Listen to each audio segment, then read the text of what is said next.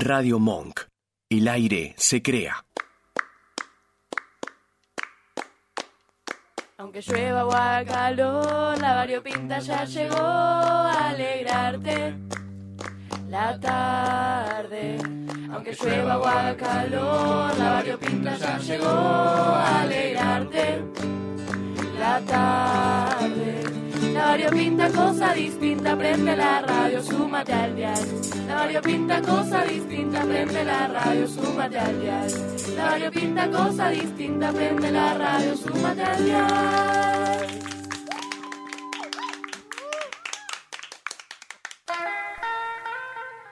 Hola, hola, hola, bienvenidos un sábado más a la Vario Pinta. Soy yo, su ren de confianza, y no puedo estar más contenta de volver a este programa y reencontrarme con ustedes. Por supuesto, no estoy sola, estoy con. Manolo.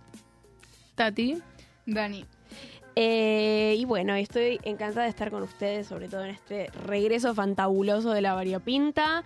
Eh, volvieron las clases, terminaron las vacaciones de invierno. Hace tanto tiempo que no nos vemos, que ya hace un montón que terminaron las vacaciones de invierno y volvemos las clases. Pero eh, quiero saber cómo fue el regreso de cada uno. Dolor y sufrimiento. Dolor y sufrimiento. Eh, a ver, Dani, ¿te podrías explayar un poco en esa declaración que hiciste? Tuve un examen de francés. Dolor y sufrimiento. Claro, francés. Ok, sí, no, ya, ya me, me doy por explicada Sí, no. con lo de francés. Eh, Manuel, no, no, no hiciste un carajo, que Discúlpame, yo tuve dos exámenes, dos parciales de equivalencia de CBC que me hicieron pelota. Ay, qué horror. Tat.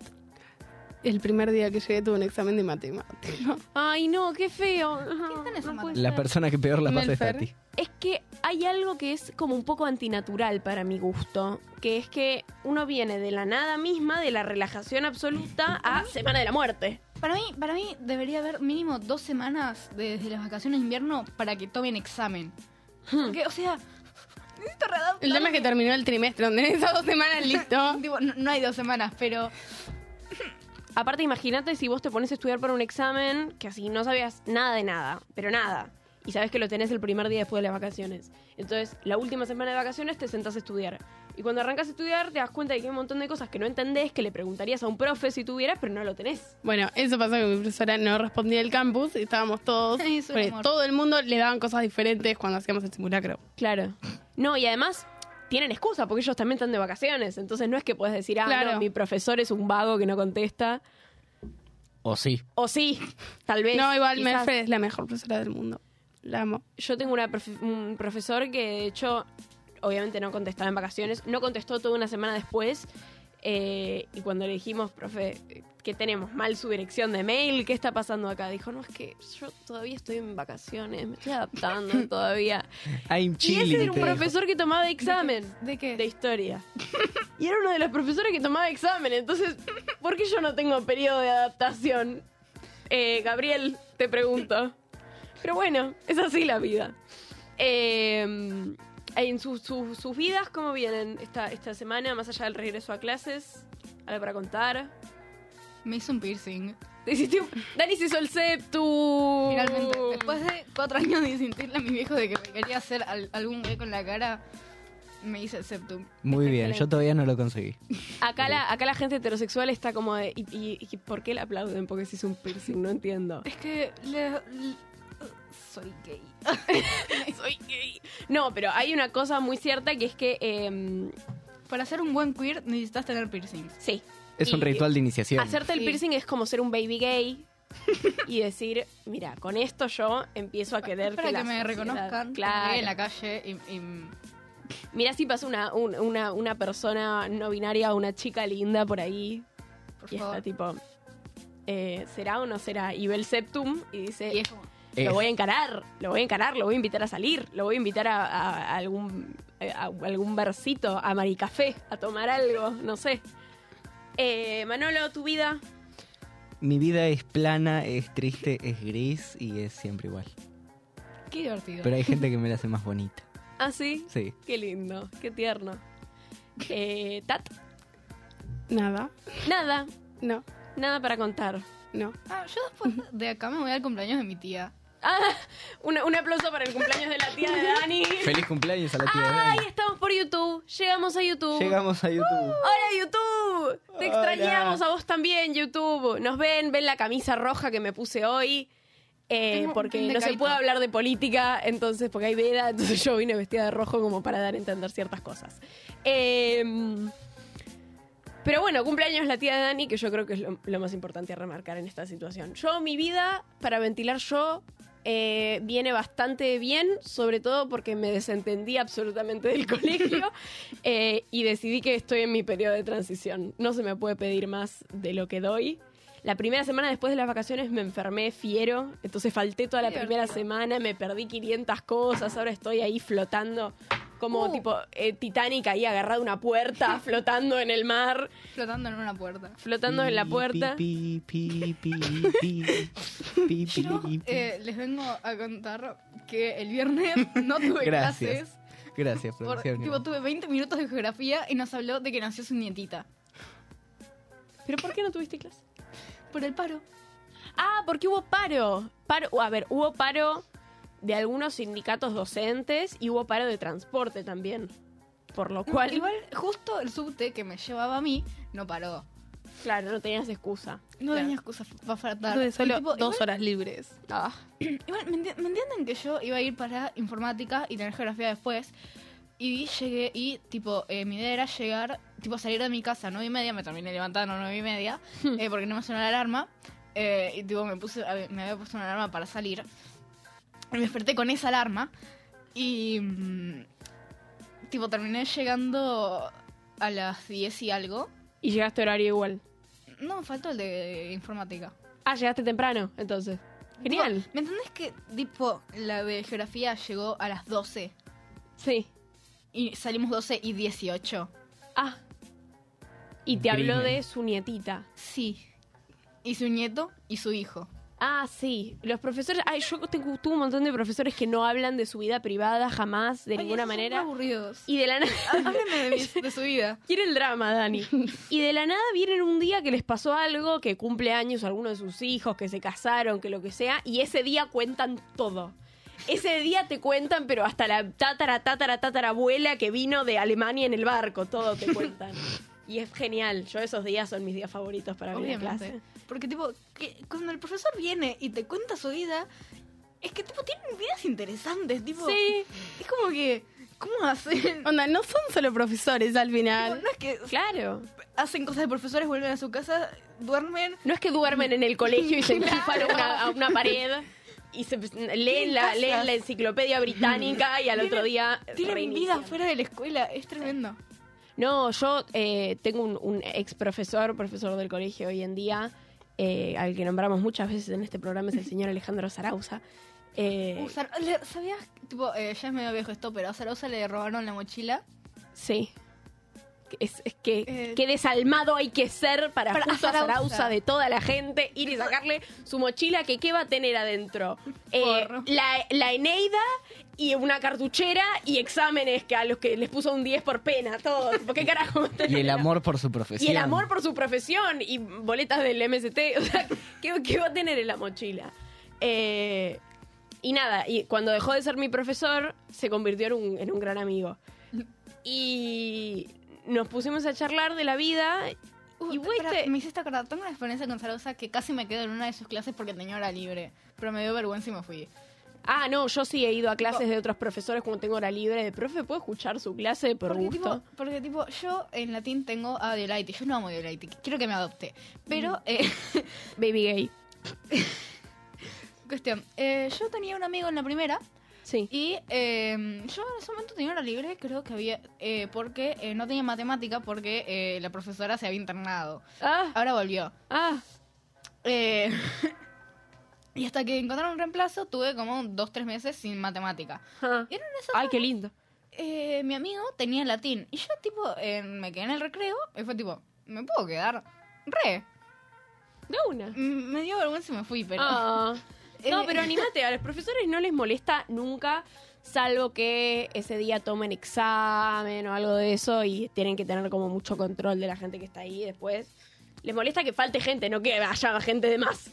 Eh, pero bueno, lo que les contaba de Sarauza que viene el caso con eso de la vida personal de los profesores, yo terminé hablando con él. Él es un profesor que habla mucho de su actividad política con sus alumnos y de que es eh, activista sindical y militante de izquierda. Y, y de la nada me enteré que militó en el Partido Demócrata Cristiano un montón de años, que después fue dirigente del peronismo, que después se casó, que después se separó y que después se volvió a casar con una mina que era el amor de su vida, que yo qué sé. Entonces, em, En 20 minutos te contó todo. ¿Tenemos el consentimiento del profesor Sarauza para Sí, que- vos te sentás 10 minutos con él y vas a ver cómo te lo cuenta vos también, o sea, se le encanta. Pero el tema es que yo, a mí los profesores de latín son seres que me parecen bastante patéticos en esta vida, porque para dedicarte a eso, Eh. eh, como los de matemática, que me parece que se odian todos a sí mismos. Sí. Pero... No, no sé, eh, yo tuve un suplente. Pero me verán que te interrumpas que me haces acordar a cosas. Eh, yo tuve un suplente de matemática hasta que volvió a, a Brusis. Y tipo, yo lo amo a ese profesor. Tipo, Sí. yo lo amo. Es muy buen profesor y me aprobó cuando no debería haber aprobado. Porque, Sí. porque bueno, yo en matemáticas soy una madera. Eh, pero cuestión, eh, hace poco eh, un compañero lo vio en el cuando se recibió su hermana y nos mandó saludos. Ah, Es un amor. Más lindo. Claro, ¿no? Y, a- a- o sea, lo que voy es, hay profesores que, por el simple hecho de ser profesores de cierta materia o lo que sea, como me pasa con los de latín, decís, este tipo es un queso. Porque la verdad, o no entiende nada, o vive como una especie de nube de pedos, porque para que lo que más importante te parezca en el mundo sea la Eneida y el, el buscar un nexo coordinante en una oración en latín, es que Qué tenés un problema grave. Sí, muy prejuiciosa. Eh, yo no, no dije que no era, ¿eh? Yo podemos pasar el tape en el que yo dije que no era prejuiciosa porque no está. Y cuando te cuentan esas cosas decís, che, este tipo viene a decir lo que viene a decir con todo un, un montón de historia propia que lo avala. O sea, llegó a la conclusión de que esto es importante después de probar un millón de otras cosas. Y ahí te da como un, un- unas ganas de revalorizar.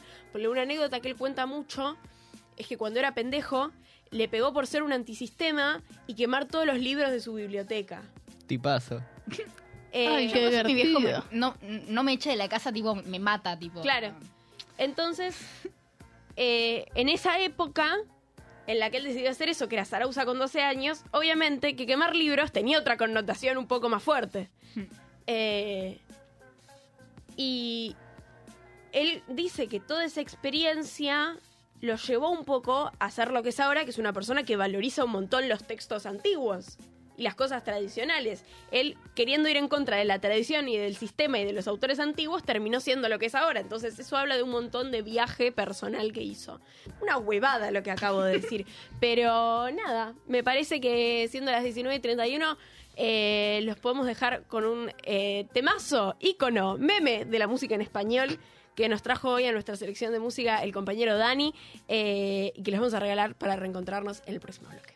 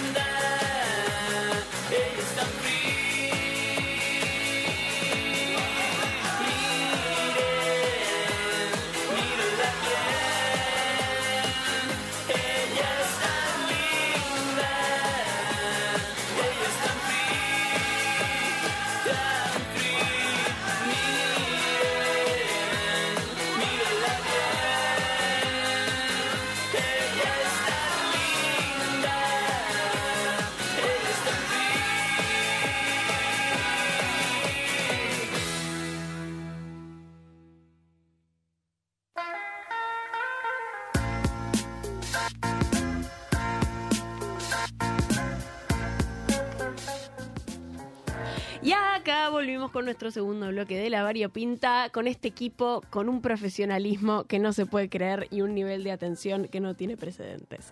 Eh, acá eh, siempre hablamos mucho entre nosotros y hemos hablado en este programa de experiencias de la primaria. Y una experiencia que creo que todos tuvimos en la primaria es que había un niño rarito en nuestro curso. En mi caso me tocó ser el niño rarito. Pero... No, en mi curso había una cosa rara, que eran los que estaban los re- rechazaditos sociales Sí. y los rechazaditos sociales cool, que éramos nosotros. Ah, o eso creías vos. No, Eh, no, nosotros éramos los cool porque nosotros tuvimos nuestro grupito. Y los otros eran rechazados sociales entre sí también, como que no sé. Ah, ok, ustedes se agruparon y hicieron la fuerza. Está muy bien. Sí. A mí me gustaba agruparlos a todos. Yo los llamaba a todos y a jugar tipo a lo mismo. Sí, Bueno, ¿verdad? fuiste a la primaria en Nueva Zelanda, la verdad que no entiendo No, con esa experiencia. Tipo, tipo, yo en la primaria no, no fue una experiencia tan divertida, bullying, No, pero eh, tipo, en mi grupo éramos los otakus. Yo en mi vida vi anime. A mí me decían otaku porque dibujaba. Ay, bebé. Encima, yo aprendí a dibujar por Yandere Simulator. y me decían Ay. otaku por eso. Ay. Podemos ir sacando a Dani del estudio que me siento un poquito incómodo. No, yo, yo lo banco. Yo jugué Yandere Simulator. Es muy buen juego. Y eras la mejor. No, no la más tóxica de todas. eh. Yandere Simulator, el mejor juego del mundo. Lo sigo jugando. Eh, para el que no sepa, Yandere Simulator es un juego en el que vos sos una coreana loca que quiere Japonesa. ja- una ay, el Inadi, chicos, viene el Inadi, el Inadi. Una japonesa loca, tóxica, que tiene un novio. No, disculpame, No. disculpame. Que no, ah, Habla bien. ah, vos Yo te cuenten cu- ustedes, no se te cuenta. Lo cuentan ustedes, ya está. Sí, es una japonesa que eh, en su vida sintió ningún sentimiento y al entrar a la secundaria se enamoró del que sería su senpai. Y eh, El básicamente. senpai es como el amor de su No, vida. el sen... No. No. Habla bien. Carajo. En Japón, el senpai es alguien que está un puesto mayor que vos, pero no es tu profesor. Ajá. Bueno, yo si fuera Ah. profesor sería como más problemático. Eh, profesor sería sensei. De hecho, hay una profesora que está enamorada del senpai de. Pero bueno. Eh, es terrible esto, chicos. muy terrible. Pero bueno, Cuestión, entonces la misión del juego, ¿cuál es? Es eh, matar a todas las que serían rivales para eh, quedarte con senpai. Ay, Ah, muy Sano. feminista, muy sororo todo, chicos, me No, encantó. igual, eh, tranqui que matás hombres y pibes y pibas al igual. Ah, bueno, por lo menos es así como Ah, inclusivo, claro. bisexual, lindo. Sí. Vos, vos re matás gente, sano. punto. Ejemplos a seguir. Y con eso vos aprendiste a dibujar, por ejemplo. Ah, me encanta. No, yo lo que quería llegar igual es que, eh, así como todos los nenes populares querían ser futbolistas, los nenes no populares también tenían como carreras que querían seguir. Y para mí era biología marina. Todos los nenes no populares de la primaria querían estudiar biología marina y tenían un discurso como, Yo la quería gente ser- no me quiere, pero los delfines sí. ¿Entendés? Como, No sé, yo, yo quería ser médico forense. Ah, ¿Por peor, qué? chicos, ¿Por Dios. qué? ¿Por qué No, peor? Quería y sigo queriendo ser, o sea, alta carrera. Muchas cosas Eh, con animales, igual también todo veterinario. Uh, también quería ser veterinario. ¿Ves? ¿Ves? Así. Rechazadito social. Y hay una. eh, Hoy contamos con la presencia de uno de esos niños raritos, que es Dani, eh, que nos va a contar un dato random sobre dinosaurios, sobre, sobre tiburones. Los, ti- los tiburones eh, limón se llaman así porque cuando suben a tipo con- eh, cuando suben a la superficie, eh, como los humanos se tuestan y eh, toman un color amarillento como eh, los limones. Y por eso les dicen tiburones limón. ¡Excelente! ¡Me encantó! Hoy trajimos de especialista a nuestro biólogo marino del programa, Dani. Biólogo Cuando no hay marino. un peso de presupuesto. Biólogo marino, forense, Veterinario, dibujante, dibujante otaku, rechazado social. multiusos. Yandere. No, no se puede creer, chicos. Yo soy todo. Y también soy fan de Vocaloid. Y también... claro. Kaito Pin. Ah, Vocai. Vocaloid. Vocaloid. ¿Boca? Te entendí Boca, Boca. Boca Juniors. No. Vocaloid, que es un- como un anime. No. No, ¿qué, qué es? No sé, chicos. Yo, yo soy linda, a mí no me gusta el anime. ¡Eso! Nos van a venir a reprimir. Las cosas que dice uno para no hablar de las pasos, Dios. Vocaloid es un género musical. Dios mío, es un género musical que cómo es. Es básicamente Mejor que esto no es. son. Son, son robotitos cantando. ¡Dale, Boca! Dios mío. Eh, es una, eh, son robots ca- eh, cantando, básicamente. ¿Y a vos te gusta eso? Sí. Ah, mira, yo me siento como cuando le conté a mi abuelo que era bisexual y fue tipo, ¿a vos te gusta eso? Ah, ah, mira vos, qué bien. Mira vos. Tipo, no te voy a juzgar, pero tengo muchas ganas, fue así. Pero... requisito social, que, que te. Ah, ¿A vos te gusta? Ah, y la loca esa con el pelo turquesa largo. que tiene como Hatsune Miku, Sí, Hatsune sí. Miku. es, es Vocaloid. eso, Sí. eso, claro. También está Len, Kaito, eh, Rin, eh, Me estás hablando literalmente en chino, Dani, no te entiendo. japonés, disculpame, Japonés. japonés. Japonés. Yo fui a una escuela primaria eh, japonesa Ah. en la que nos obligaban a ver anime, pero a mí no me gustaba. Y me decían otaku. ¿Me entendés? Creo que lo mismo O sea, que- los japoneses te decían otaku a vos. No, no, porque había, increíblemente, había tinchos y milipilis. Japoneses. No. Y otakus. Y otaku. ¿Me entendés que no decían otakus? Después. No, basta. Era muy, por- era muy poquito todo. Me, me hace mal. me- Le despertamos un trauma a Dani. Vamos a dejarlo que ahora salga y se tome un vasito de agua. Eso era algo también patente de la primaria, que te sentías mal, tipo estabas teniendo la crisis mental de tu vida y era, ¿querés un vasito de agua? No, a mí, tipo, eh, porque yo me estresaba muy rápido, siempre fui. Sí. Eh, siempre me dolía la cabeza todo el tiempo. Y, Ay, a mí también. y la gente, y como no había, eh, tipo, mm, eh, como un lugar donde vaya la gente enferma, Servicio médico, nada de eso. no, eh, ibas a la dirección y era tipo. Y tipo, yo Vaso de agua y Te llevaban al lugar más estresante de todo Claro, el colegio. sí. no daban ni un vasito de agua. Yo, o sea, yo me sentaba con dolor de cabeza así en una silla y me hice amigo de toda la gente de los, de los directivos. Todos los administrativos del colegio. Ay, yo también, Dios. Y, tipo, me hice amigo porque iba todo el tiempo porque siempre me dolía la cabeza. También. No lo puedo creer. Aparte me tenían horas ahí. Era tipo, bueno, ¿querés que llamemos a tu mamá? Sí. Y después 536 horas ahí. Y me acuerdo que una vez sí pedí un vasito de agua y me dijeron, el agua es para los docentes. Y yo, pero... Pero yo también tengo necesidades hídricas, señora. Mañana me estoy ¿Qué le pasa? bueno, fue, fue así. Mi- la primaria era, era complicada, sobre todo si uno quería ser biólogo marino. La, la, la primera era complicada si no eras como todos los... Si no eras lindo. Si no era- lindo. Disculpame, Yo era re lindo. No, no, te juro que sí. Tipo, yo era re lindo en primaria. Em, tipo, yo de chiquito era tipo re lindo. Para... Hegemónico. Sí. Ajá. Tipo, mi- tipo, mis viejos, yo no me acuerdo nada de mi vida, pero em, mis viejos siempre me dicen tipo, no, porque vos cuando eras chiquito la gente te decía, te veía y decía, jaja, qué lindo nene. Ah, me encanta. Y tipo, ay, gracias. Y, y era tipo, no, poste, re lindo. Y yo tipo, tipo, y yo- me lo cuento y yo tipo, bueno, Dale, genial. genial. No, está bueno. O sea, Pero nunca pude ser parte de los niños cools porque me parecían estúpidos los, que- Claro, los futuros. a todos.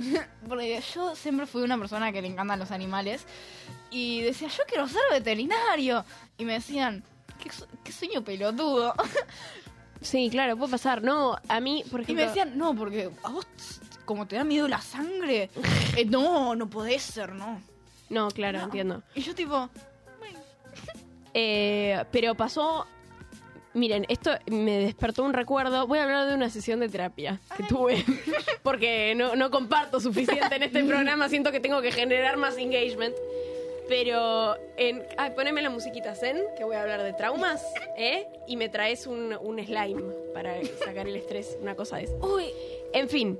hace poco eh, se me rompió mi uno de los eh, cositos que yo siempre aprieto y tipo se me explotó. Ay, qué va. No, pero en terapia me pasó que eh, conté. conté que, que como a todo el mundo en la primaria habían nenes que se burlaban de mí y me trataban mal y yo qué sé. Y mi psicóloga me dijo, ¿y cuando entraste al secundario te dejó de pasar?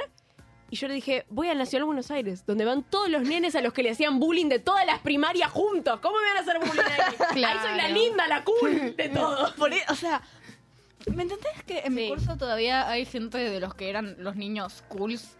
En mi curso también. Tipo, yo Pero veo- son dos, No, son más los no. otros. No, te juro que no. Yo, yo me quiero pegar un tiro porque. Ya no sé. Porque yo dije, no, en la secundaria yo voy a ser un nene cool. Voy a ser un nene cool yo. Y soy un nene cool, pero mi grupito de amigos que somos cinco. Dios mío. Bueno, le mandamos saludos a la querida banda del teatro que nos mira, eh, al colectivo de la banda del teatro. Eh, y bueno, nada, eh, me parece que siendo el día anterior a las PASO y quedando poco tiempo de este programa, voy a hablar un poco de, de política dentro de lo que la veda me permite. Peda. Veda. Yo sí me... Eh, tenemos a Manuel acá que si yo digo algo que no se puede, me hace así. Me pega en la mano y, y yo me callo. Em, No quiero saber de política, chao. no, lo que pasa es lo siguiente, no sé si se vieron, se enteraron, que el viernes amanecieron las placas De los desaparecidos. los desaparecidos Sí, que eh, están afuera de El Pellegrini y de la Falcone, eh, dos colegios secundarios de la capital, grafiteadas, vandalizadas, con leyendas que decían Mire 2023, no fueron 30.000, cosas negacionistas, de odio, de violencia y obviamente negando la memoria, eh, el acto de memoria que se estaba haciendo afuera de los colegios. Esto ya había pasado en la Falcone, es la segunda vez que pasa. En la Falcone, eh, la primera vez que pasó, la reparación de estos, de estos incidentes, va, incidentes no porque fueron absolutamente voluntarios, pero de estos daños, tanto a nivel físico de arreglar el espacio y limpiar y tal, como a nivel ideológico y de darse cuenta de que ese es un momento para reforzar la memoria. Eh, de eso no se encargó, la, no se encargaron las autoridades del colegio, no se encargó el gobierno de la ciudad, no se encargó el gobierno nacional, se encargaron los pibes militantes del colegio Para mí se tienen que encargar los pibes, justamente. Está bien, pero lo tuvieron que financiar los pibes también. Claro, ahí no estoy tan de acuerdo. Está bueno que la iniciativa la tengan los pibes, pero esas placas las puso el gobierno de la ciudad. Mm. Si las dañan, Y que las tendría que reparar el gobierno de la ciudad y aparte no puede ser que el Estado no reconozca ese acto de odio. Eh, las repararon los pibes, militantes, ni siquiera todos los pibes, en conjunto con el espacio político en el que militaban los pibes, que fueron los únicos que los bancaron tanto eh, organizativamente como económicamente. Que fue eh, un espacio de izquierda, no sé cuál ahora en este momento en la lista, no me acuerdo. Pero fueron los únicos que estuvieron ahí financiando eso y ahora volvió a pasar. Y obviamente se repitió toda la secuencia, no hubo consecuencias de parte de eh, las autoridades de ninguno de los dos colegios, no hubo consecuencias de parte del gobierno de la ciudad, no hubo consecuencias de parte del gobierno nacional. eh, y los únicos que están haciendo algo son los pibes. Eh, lo que sí pasó esta vez es que Abuelas de Plaza de Mayo subió un tweet reconociendo la situación, con fotos, hablando de la gravedad del hecho. Y los comentarios de la publicación son realmente penosos.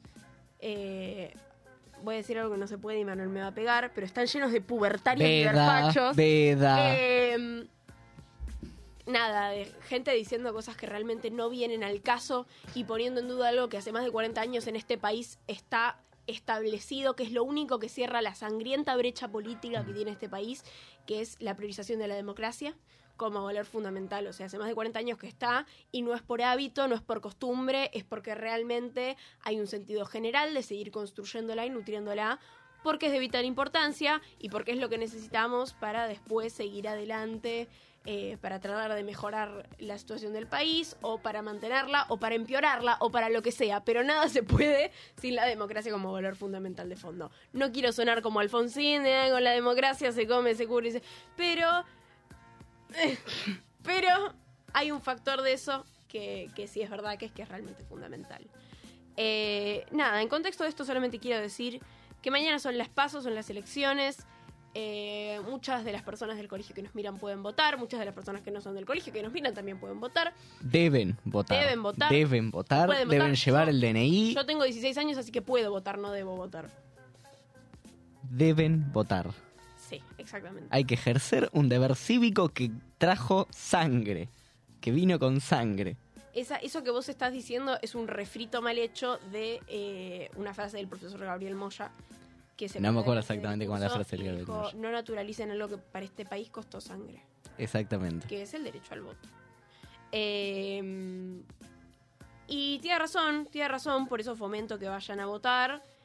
Eh, nos dijo dos cosas, nos dijo esa y nos dijo, eh, no les voy a decir que voten bien porque está quemado, pero sí que voten a conciencia.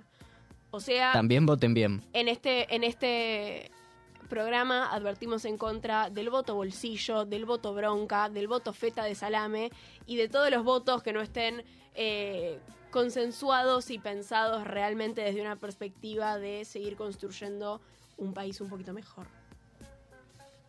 Eh, otra cosa, puede estar fiscalizando en las elecciones y esto es muy importante, les pido por favor por mí y por todos los fiscales de mesa, generales, de partido, de presidente de mesa, to- todo, toda la gente que tiene que después escrutar votos, no hagan giladas. Metan el voto que quieran, que sientan en el sobre, en la urna, voten con la maquinita que les toca si votan en la ciudad, en el sobre, en la urna. Nada de meter 500 boletas, nada de boletas rotas, no metan fetas de salame, no metan memes, no metan hojas en blanco. ¿Por qué hacen eso? Yo entiendo que parece que los que, a ver, yo entiendo que tengan muchísima bronca contra el gobierno que sea, contra el partido que sea y contra lo que sea. Entiendo el odio, entiendo la bronca, realmente. Por eso milito en un espacio político disidente. Pero la verdad es que lo único que hacen con, con esas acciones es provocar a- y, y molestar y incomodar al trabajador que después tiene que contar ese voto. Yo tengo una pregunta. Sí, Si en el papelito ahora escribo eh, me gusta la fiscal de mesa, ¿te gusta la fiscal de... eh, ¿vale o no vale? no, eh, si se ve en el número de lista y el nombre de la alianza, vale. Depende de dónde lo escribes. Le, di- le hago el dibujito del candidato, le pongo el nombre. Sí. No, bueno, pero eso no hagan esas pelotudeces, che. Ya sé que está mal lo que estoy diciendo, pero por favor no lo hagan. Entiendan que con eso no están provocando a ningún partido político. Lo único que hacen es dificultarle la tarea a un trabajador que está ahí desde las 8 de la mañana peleándose con gente termo de distintos espacios políticos, bancándose a gente que va a provocar, eh, comiendo sándwiches de jamón y queso frío que les da el gobierno. O sea, realmente eh, no están generando un cambio, están molestando a gente que está laburando. Así que no hagan esas giradas. Listo, me cansé. Chan, chan. Chan, chan. Eh, y nada, y con esta reflexión, preguntándole si tienen algo más para decir. Los tiburones martillo tienen vista de 360 grados. Otro aplauso para Dani. ¡Viva la estrella patria! del programa del día de hoy. 360 grados de visión política hay que tener en este país. Eh, con esta reflexión, Tata, algo para decir, una No. despedida. ¿Están No. contentos de haber vuelto al programa? Sí, Estoy muy fin. Yo también estoy contenta. Y por eso los dejamos con un último tema. En este caso, eh, un tema de la señorita Lali Espósito con la One, la número uno, Moria Kazan. Eh, y nos reencontramos el sábado que viene. ¡Chao! Hola, mi querida. Ay, sí, mi amor, pero honradísima. Placer, placer, placer atravesar generaciones y que me... Estoy en calzoncillos, en medias, ¿cómo no voy a estar en tu voz, reina? Estoy en un museo y estoy bemba. Sí, mi amor, contá conmigo en todo, honradísima del numeral. ¿Quiénes son? Falta que te hace falta, me da ternura como lloras. ¿Quiénes son? Luces, te faltan luces, solo proyectas oscuridad. ¿Quiénes son? Mienten, me impresiona mi impacto, tan prendida que te quemo el tacto. Dientes, apretando los dientes, estás porque estoy todo el día en tu mente. Tac, tac, tac, pura mierda, bebé. Ya, ya, ya, tiro flores, bebé. No, no, no, tengo tiempo para nada. Menos pa' dejar tu agresividad. ¿Quiénes son? Ni un te odio, ni un te quiero, todo fake, ya lo veo. Si no sabes nada de nada, mejor shut the fuck up. Falta, que te hace falta? Me da ternura, como lloras. ¿Quiénes son? Luces, te faltan luces, solo proyectas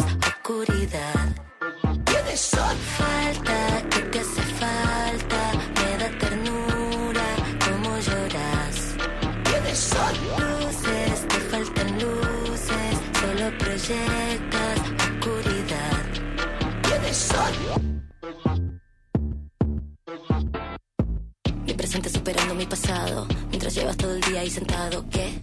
Que si fumo, que si vivo, que si digo, que si bebo, que si a tantas me he besado. Tac, tac, tac, pura mierda, bebé. Yo, yo, yo tiro flores, bebé. No, no, no tengo tiempo para nada. Menos para dejar tu agresividad. ¿Quiénes son? Mi carácter cuestionado, te quedaste en el pasado. Like pendientes, angolados, que se calle el decorado. Falta, que te hace falta, me da ternura, como lloras. Tienes sol. Luces, te faltan luces, solo proyectas oscuridad. Tienes sol. Falta, que te hace falta, me da ternura, como lloras. Tienes sol.